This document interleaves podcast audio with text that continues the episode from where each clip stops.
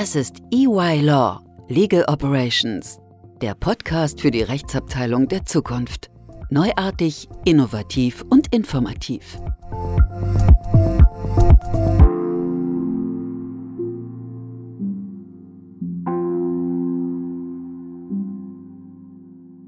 Hallo und herzlich willkommen zur weiteren Episode des EY Legal Operations Podcasts. Mein Name ist Marc Wilhelmi und ich freue mich, dass ihr wieder dabei seid und natürlich meine tollen Kollegen wieder dabei sind. Markus Fuhrmann.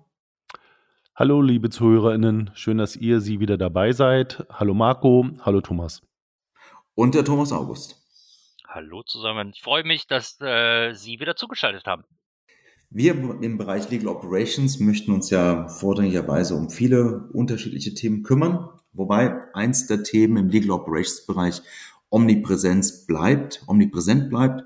Das ist das Thema Vertragsmanagement. Und in diesem Zuge wollen wir in der heutigen Episode ein bisschen uns um Sourcing-Strategien kümmern, Entscheidungen, wie Sourcing zum Thema Vertragsmanagement getroffen werden kann. Um in das Thema noch ein bisschen einzusteigen, Markus, vielleicht kannst du mir da ein bisschen helfen, ist, wie man nochmal die Ziele im Vertragsmanagement herausarbeitet. Grundsätzlich hat man ja da Probleme, weswegen man ja auch sich um das Thema Vertragsmanagement hier kümmert. Aber ich denke, da können wir vielleicht nochmal so ein, zwei Punkte aus, zusammen ausarbeiten, äh, bei denen du mir kurz helfen kannst. Welches wären denn für dich so ein, so das wichtigste Thema im Vertragsmanagement, warum man das einführt? Ja, ich, ich helfe dir da gerne, aber eigentlich bist du unser äh, CLM-Experte, aber ich mache gerne den ersten Aufschlag. Also für das Thema Vertragsmanagement würde ich gerne erstmal ähm, eine Stufe oben anfangen und das ist nachher auch, wo wir dann sozusagen die Sourcing-Strategie von ableiten werden, je nachdem, welche Aufgabe es ist. Es gibt ja da verschiedene verschiedene Bereiche. Also das eine ist, ist es äh, Pre-Signature oder ist es Post-Signature? Das sind erstmal zwei wichtige Bereiche, also Vorunterschrift oder Nachunterschrift.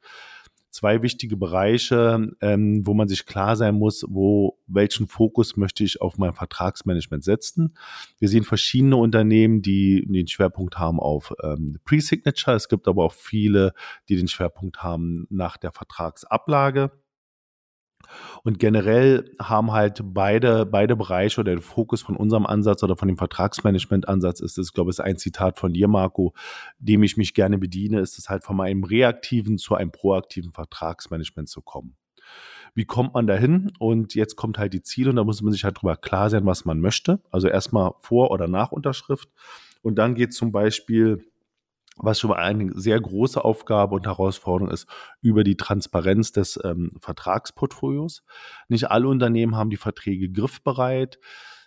Viele Einkaufsverträge liegen sehr wahrscheinlich im Einkauf, Vertriebsverträge liegen wahrscheinlich im Vertrieb, dann auch vielleicht in der entsprechenden Business Unit. Also nicht alle Verträge zusammen zentral. Und ähm, die erste Aufgabe und eines der Ziele ist halt erstmal überhaupt, damit man ähm, die Analyse oder das Vertragsmanagement starten kann, ein, eine gewisse Transparenz über dieses Vertragsportfolio zu bekommen. Das wäre der erste Aufschlag, Marco. Insofern überlasse ich dir gerne den zweiten. Ja, vielen Dank. Klar, also die Transparenz, du hast es richtig gesagt, und die Zentralisierung als Mittel dafür ist definitiv eine der Vorteile, die ein Vertragsmanagement dann erbieten kann. Ähm, aus meiner Sicht heraus, so als zweiten Punkt ist genau dann diese Adressierung von Pain Points, glaube ich, nennen wir das ja, beziehungsweise geht auch in den Bereich Continuous Improvement. Dazu haben wir ja auch schon mal äh, eine Episode gemacht. Kann man sich dann ja gerne auch nochmal anhören.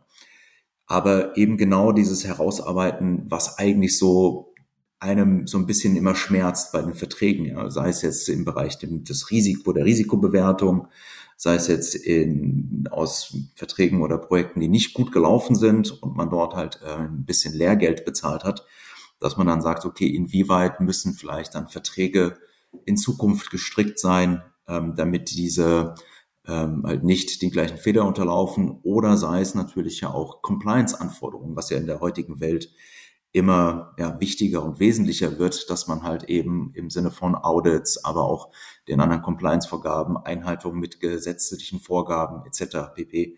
da halt eben mit durchführt. Ja. Da ist es halt wichtig, ähm, sagen wir mal, eine Transparenz ja zu schaffen, aber auch, ich sag mal, vor, oder nach vorne gerichtet, zu sagen, okay, wie sehen meine, meine Verträge aus? Wie sind äh, meine Playbooks? Wie kann ich damit ähm, äh, den Kolleginnen und Kollegen einerseits vielleicht der Rechtsabteilung, vielleicht aber auch im Einkauf und Vertrieb die Maßgaben an die Hand geben, dass die Verträge, die die abschließen wollen oder müssen, entsprechend äh, den Vorgaben ähm, stringent auch eingehalten äh, abgeschlossen werden können. Ja. Dafür sind halt eben Templates erforderlich, dafür sind die Playbooks erforderlich und ähm, auch eine sehr spannende neue Idee, beziehungsweise so neu ist die, glaube ich, gar nicht. Ich glaube, das wird schon äh, in anderen Bereichen sehr gemacht, ist halt eben auch mal sich zu überlegen, wie man seine Verträge in ja, Cluster vielleicht auch mit einbringen kann, um äh, da vielleicht ähm, Vorgaben auch mitzugeben. Also eben genau dieser ganze Themenkomplex Vorgaben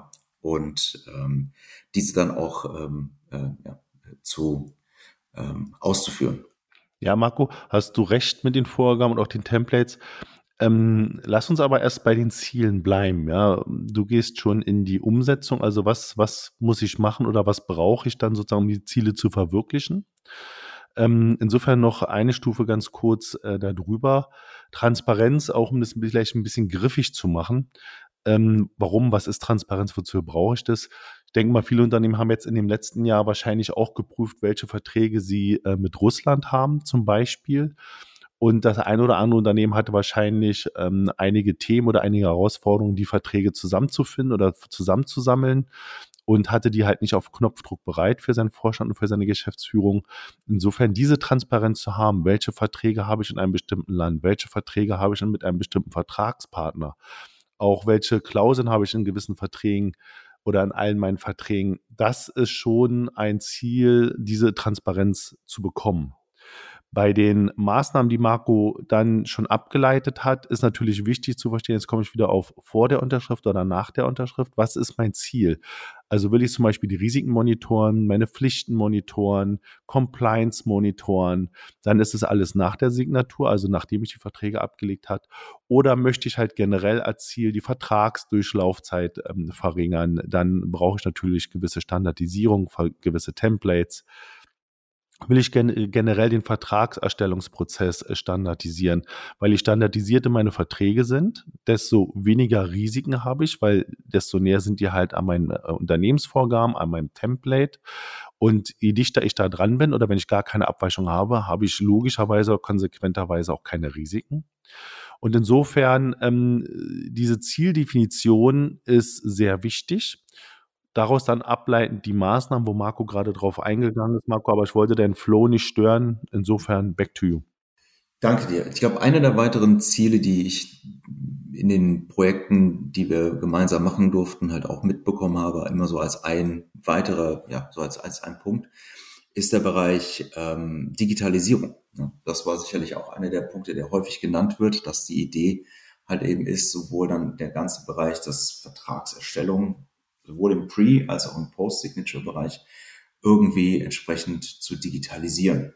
Ich denke, dass das ähm, auch häufiger eins der Teile ist, die in diesem Puzzle Vertragsmanagement dann als Gesamtziel und Erwartungsmanagement mit, ähm, mit aufgeführt werden können müssten. Ne?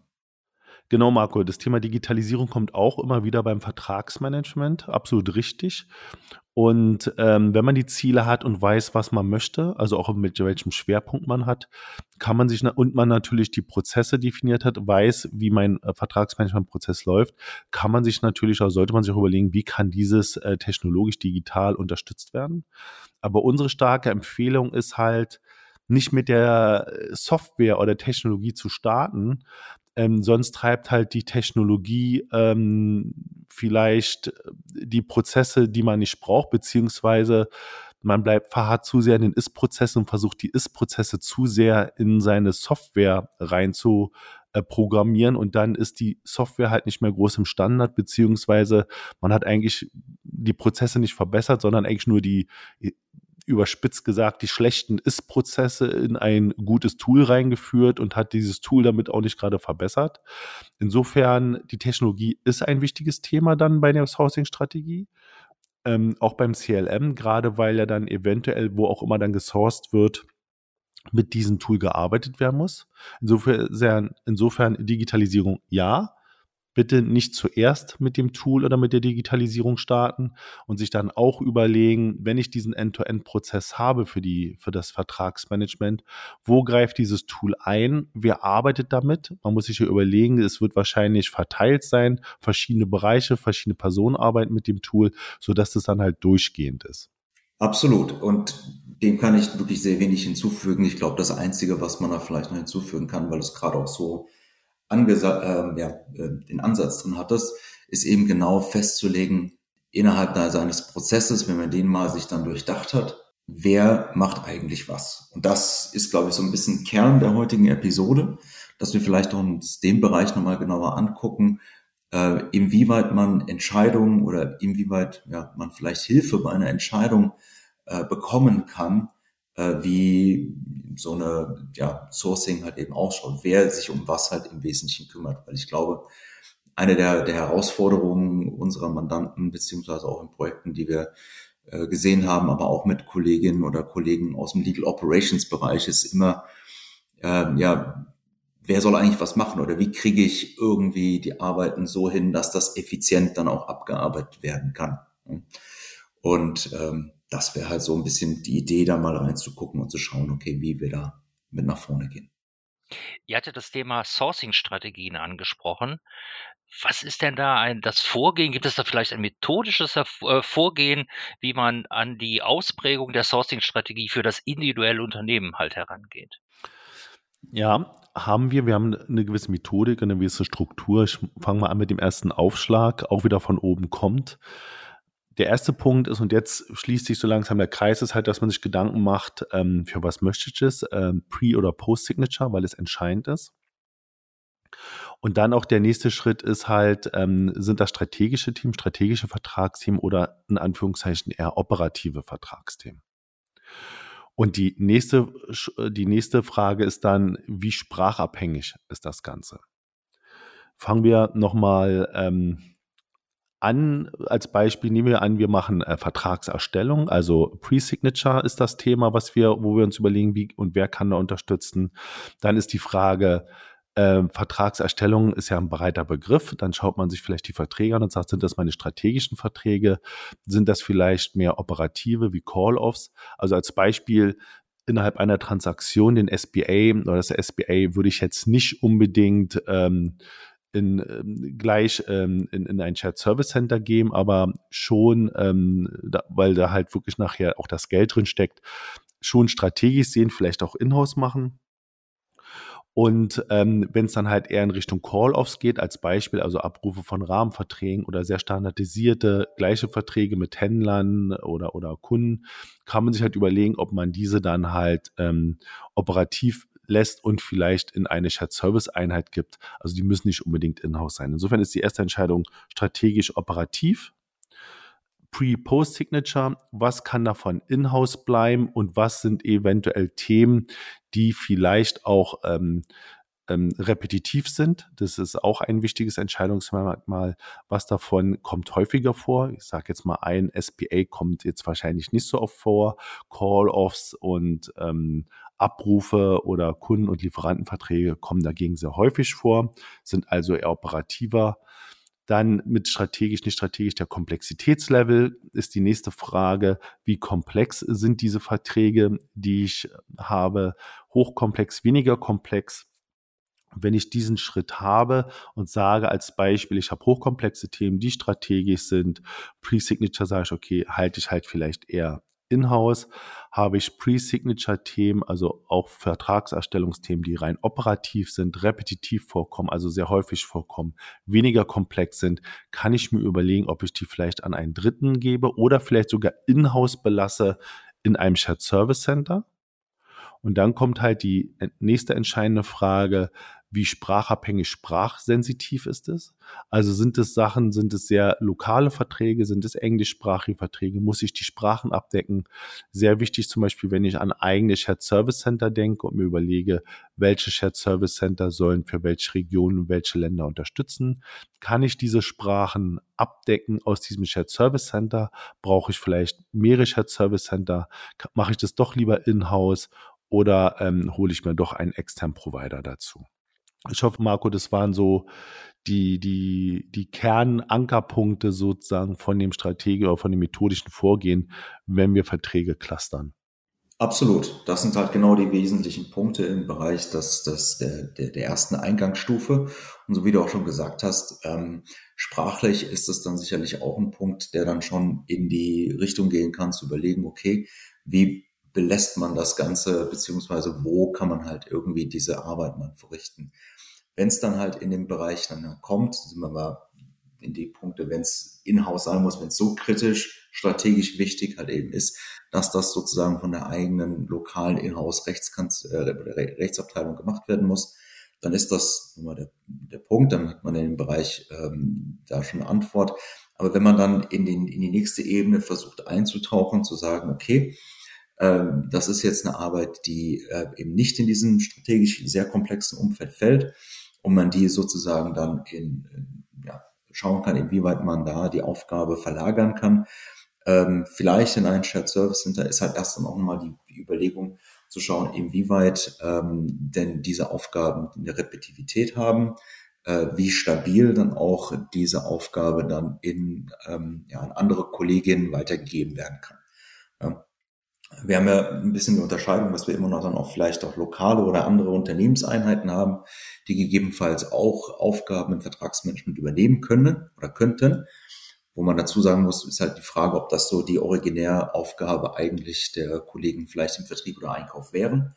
Aber vom Grundsatz her ist es halt eben so, würde das halt ähm, ebenfalls möglich sein oder wäre es dann, und das ist dann, dann der Schritt zu schauen, ähm, inwieweit man dann diese Aufgabe nicht ähm, ja, anders gelöst bekommen kann, so dass halt die operative Ebene entlastet wird. Ja. Da bieten sich halt eben dann die äh, Themen Shared Service Center meines Erachtens halt eben an. Ja. Aber das hängt halt dann aus meiner Sicht sehr stark davon ab, inwieweit ähm, stabil und nachhaltig äh, die, die, die Aufgabe erbracht werden kann von Kolleginnen oder Kollegen, die äh, jetzt nicht sagen wir mal, direkt äh, in der einen Abteilung sitzen und ähm, auch da das Ganze in der Qualität abgebildet werden kann.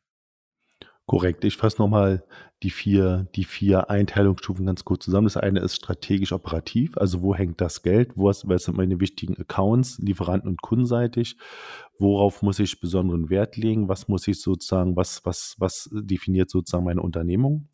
Die zweite Sache ist dann Komplexität. Es ist eher einfach oder hochkomplex. Und drittens dann die Sprachen. Und wenn ich zum Beispiel sage, es ist strategisch wichtig, ähm, es hat eine gewisse Komplexität und okay, Sprache kann man immer abdecken, aber dass ich sage, das gebe ich halt, mache ich halt intern mit meinen Inhouse-Anwälten oder ich sage halt, ich habe die Kapazität nicht, dann ist es vielleicht ähm, eine Anwaltskanzlei, die mir dabei unter äh, hilft. Wenn ich halt sage, das Thema ist eher operativ, ähm, nicht ganz so komplex gehalten, und jetzt kommt die vierte Komponente, äh, Repetitiveness, also wie oft kommt dieses Thema vor. Und je häufiger ein Thema vorkommt, desto einfacher ist es vielleicht auch extern mit einzubinden, weil und halt vielleicht auch oder intern an ein Shared Service Center zu geben, weil das natürlich nur Sinn macht, wenn die Arbeiten und die Aufgaben und die Verträge sich in einem gewissen Maß wiederholen und so halt dann auch diese Automatisierung, sei es jetzt per Software oder halt äh, menschlich, ähm, auch Benefits trägt. Genau, und damit sprichst du eigentlich für mich den Bereich innovativ an, weil natürlich sich in der heutigen äh, ja, diversifizierten Rechtsanbieterwelt die Möglichkeiten natürlich auch ergeben, dann auch ein bisschen genauer zu überlegen, inwieweit es für gewisse Aufgaben sinnvoll ist, Technologie unterstützt oder jetzt alternative Legal Service Provider auch mit hineinzunehmen. Um ein Beispiel da hier ähm, zu geben oder geben zu können, ist natürlich, wenn größere Aktivitäten vielleicht im Transaktions-M&A-Bereich äh, kurzfristig sehr viel Aufgaben oder Abarbeitung von Aufgaben verlangen, kann es natürlich schon sinnvoll sein, da eine gewisse Technologie mit einzusetzen.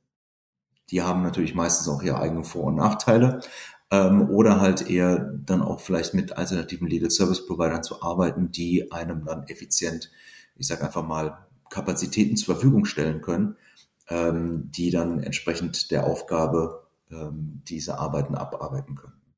Genau. Und so kann eigentlich jedes Unternehmen auch für sich selbst erstmal die Verträge oder die Vertragsarten und Aufgaben ich sage das immer, in, in, eigene Körbe legen oder ein Körbchen vorklassifizieren, wie du gesagt hast, anhand des Entscheidungsbaums, nicht? Strategisch ja, nein, komplex ja, nein, ähm, repetitiv ja, nein. Und wenn alles ja ist, also strategisch, ähm, hochkomplex, weniger repetitiv, dann ist es halt eher ähm, in-house, ist es halt ähm, mehr operativ, hochrepetitiv, we eher weniger komplex, kann es durchaus an, auch an externe Shared Service Center gehen. Aber so kann man sozusagen durch die Verträge durchgehen, so ist eine Vertragscluster und dann sozusagen in die einzelnen Körbchen reinlegen und sagen, so jetzt widme ich mich erstmal den hochkomplexen strategischen Themen, bild die sauber aus, weil da halt das Geld drin liegt und die in Anführungszeichen ähm, weniger komplexen Sachen, ähm, die mache ich dann als nächstes, weil die einfach durch die Masse sehr viel sind und auch die Effizienz bringen.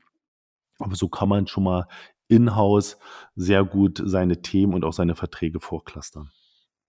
Jetzt haben wir das Ganze ja bisher eher von der theoretischen Seite betrachtet. Habt ihr denn einige Praxisbeispiele aus eurer Erfahrung, die man hier vielleicht äh, illustrativ anführen kann?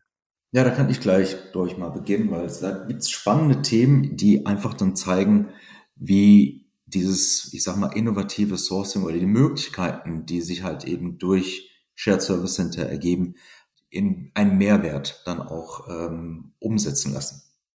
Ähm, wir haben äh, ein, ein Projekt seinerzeit unterstützt, äh, wo es darum ging, ähm, eine ganze Menge an Vertragsanpassungen durchzuführen. Also äh, der Kunde war aus dem Consumer Goods Bereich und äh, wir haben dort äh, insbesondere dann die Frage dann gehabt, inwieweit die ähm, oder das Problem war halt einfach dann, wie weit die Vertragslaufzeiten verbessert werden können, die Durchlaufzeiten für einzelne Verträge.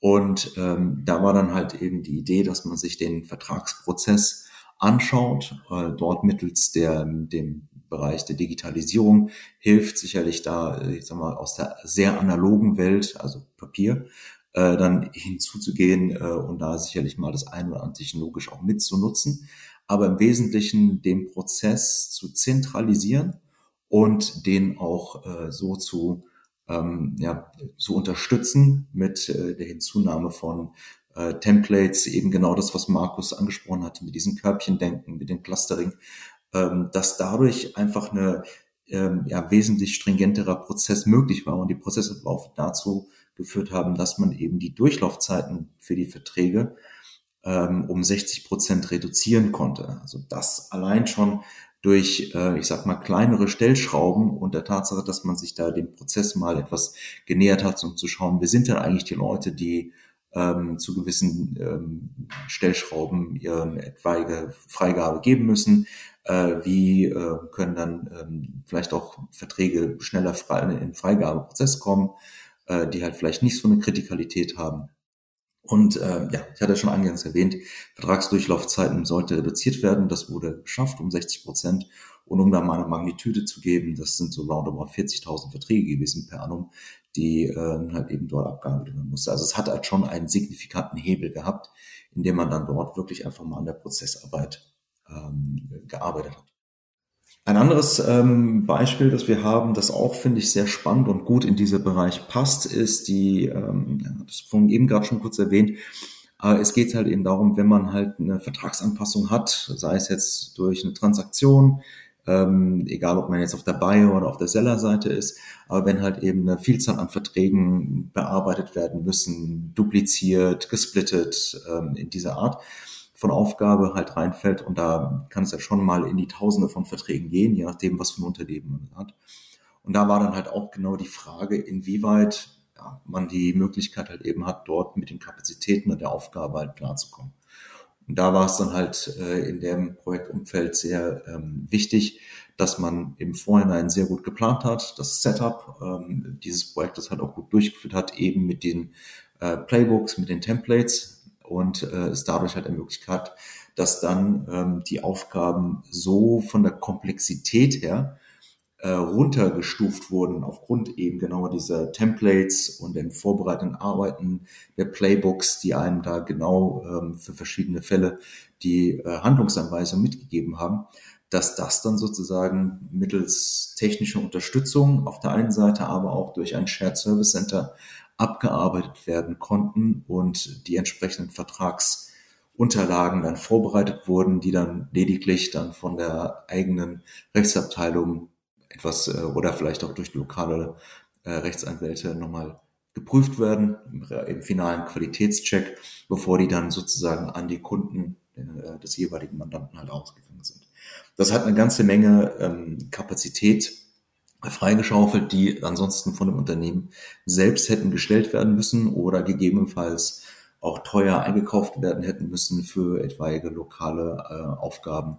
Also sicherlich einer der Punkte, wo die dann die vier, fünf Punkte, die Markus gerade ähm, vorgenannt hat, dass die halt abgeguckt wurden, schauen wurde an diesen, ja, ich würde es jetzt mal Entscheidungsbaum entlanghangelnd äh, geschaut wurde, okay, was kann man, was wären für Schritte, um dahin zu kommen, dass man die Nutzen äh, einer, eines Shared Service Centers oder auch von Technologien damit ähm, äh, realisieren kann.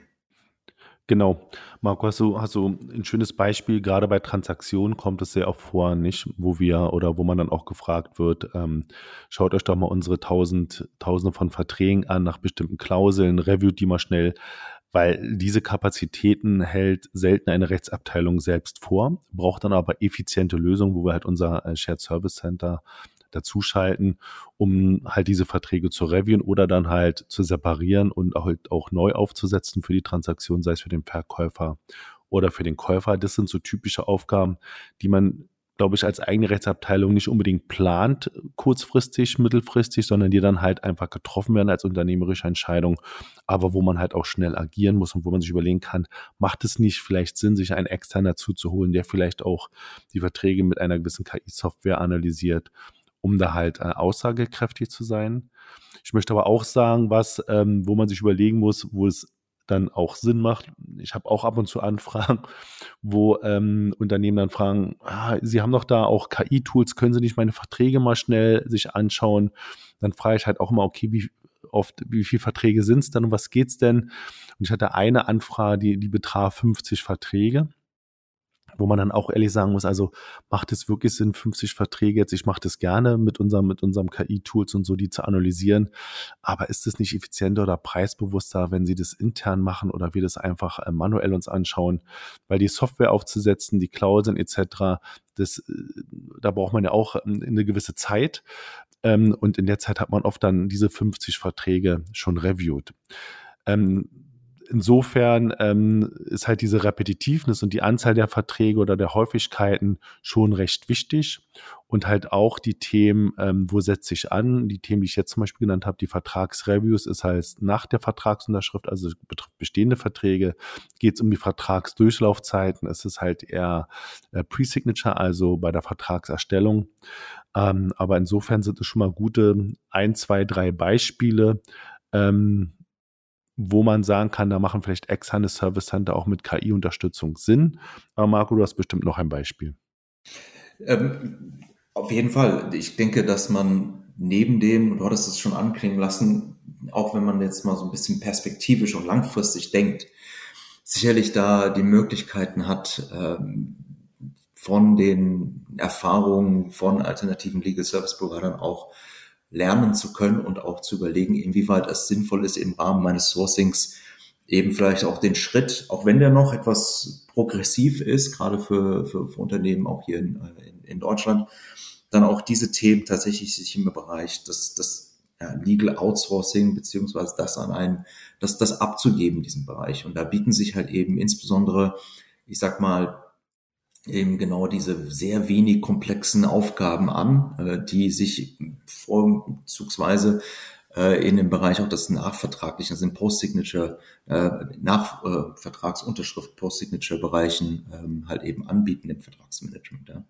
Da kann halt ähm, relativ von hinten gesehen halt im Bereich der Ablage, auch Reporting und auch das ganze Thema, was im Bereich Obligation Management halt eben mit äh, behaftet ist, zu schauen, was also unter dem Stichwort Know Your Contract äh, und vor allen Dingen auch Know Where Your Contract is. Ähm, da können sicherlich dann vielleicht auch die Idee äh, mehr und mehr ähm, auf fruchtbaren Boden treffen, dass äh, man das tatsächlich auch in eine, in eine externe Hand gibt, natürlich klar von Unternehmenskultur äh, halt eben abhängig, aber mehr und mehr Unternehmen gehen auch dahin zu sagen, ist denn oder lohnt sich das, das ist dann auch eine ökonomische Entscheidung, dass das äh, von meinen Kollegen und Kolleginnen, von meinen MitarbeiterInnen äh, gemacht werden muss, entweder so als Nebenbeiaufgabe oder dass das halt irgendwie auch die Rechtsabteilung sich mit der Thematik beschäftigt oder dass das ein Teil im Vertrieb oder im Einkauf halt eben ist. Äh, oder wäre das dann nicht vielleicht besser, da zu schauen, inwieweit da man ähm, ja, effizientere und auch vielleicht innovative Lösungen im Bereich Sourcing durch alternative Legal Service Provider mit hinzunehmen kann. Ist eine Idee, ist ein bisschen progressiver und auch eher langfristig strategisch gedacht. Aber es gibt schon äh, die anderen Unternehmen, die genau diesen Weg halt eben gehen und sagen, okay, das sind Aufgaben, die merken wir, die werden immer wichtiger.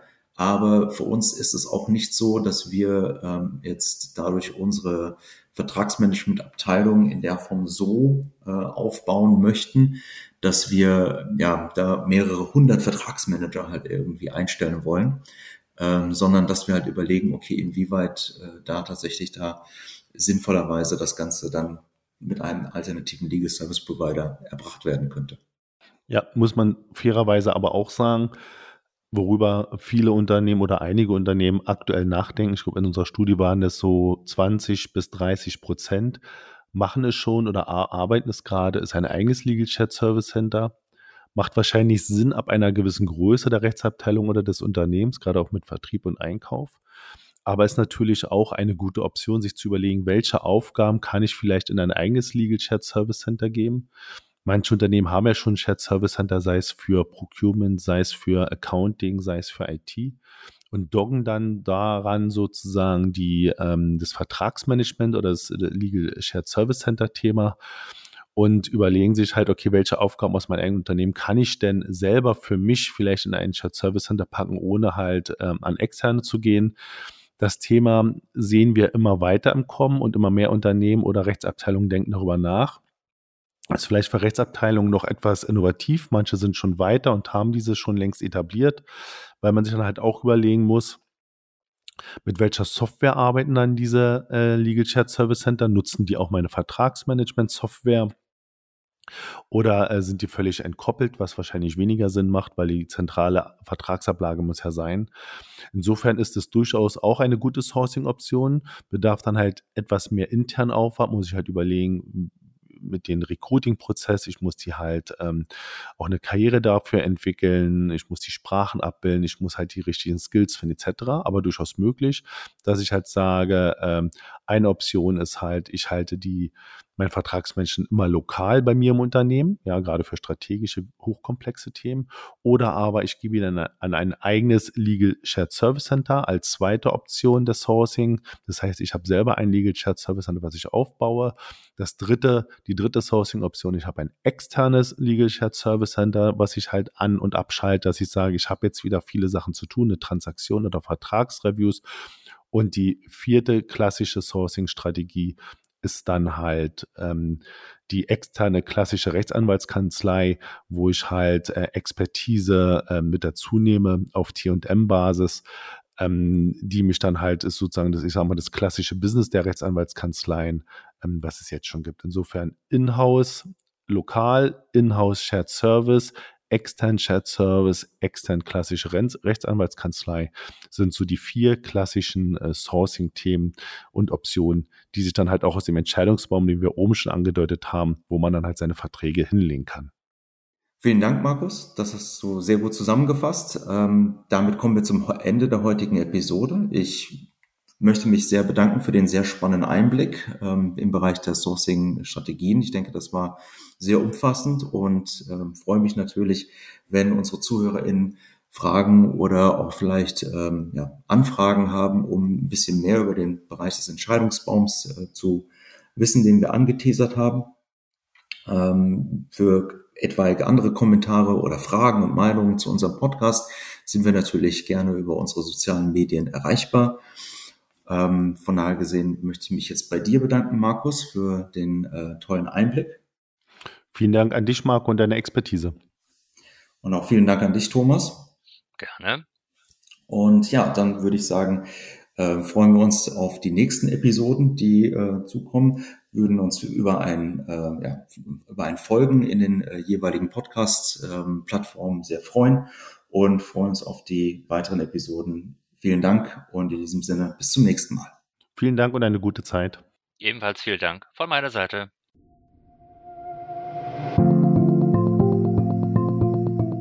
Das war EY Law Legal Operations, der Podcast für die Rechtsabteilung der Zukunft. Neuartig, innovativ und informativ.